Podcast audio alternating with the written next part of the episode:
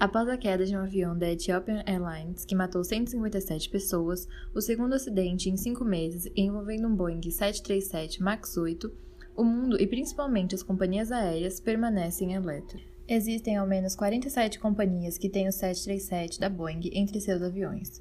Delas, pelo menos 19 suspenderam o uso. O modelo é a versão mais recente do avião comercial e o mais vendido do mundo. No final de outubro de 2018, 189 pessoas morreram em um voo da Indonésia Lion Air com o mesmo modelo da aeronave. Em ambos os casos, tiveram falhas técnicas. O avião perdeu altitude logo após a decolagem, caindo alguns minutos depois sem deixar sobreviventes. Segundo especialistas, a falha técnica ocorre em um software que detecta perda de sustentação e automaticamente faz o avião corrigi-la, mas não havia espera de sustentação e o avião foi colocado em posições que ocasionaram a queda. Outros pilotos já haviam relatado problemas parecidos ao pilotar essas aeronaves e também se queixaram da falta de treinamento para operar o novo modelo.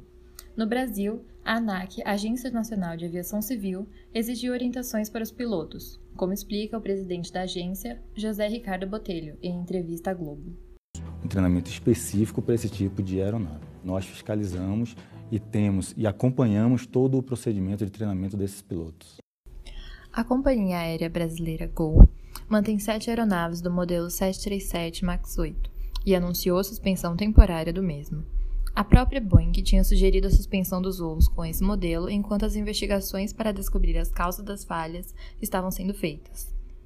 Empresas aéreas anunciaram que vão rever seus pedidos.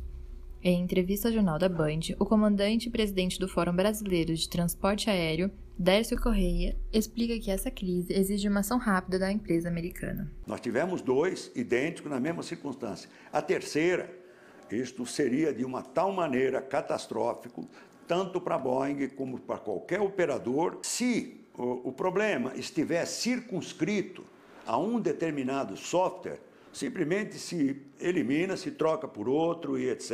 E o problema está resolvido. Na última quinta-feira, o CEO da Boeing, Dennis Muilenburg, veio ao público e assumiu a responsabilidade sobre os acidentes com o 737 MAX 8, prometendo também a atualização do software causador do problema.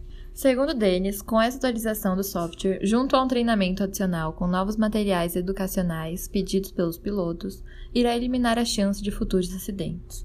Um prazo não foi dado para atualização, mas a indústria acredita que poderá demorar até maio. De São Paulo, Nathalie Coelho para a Rádio Fapcom.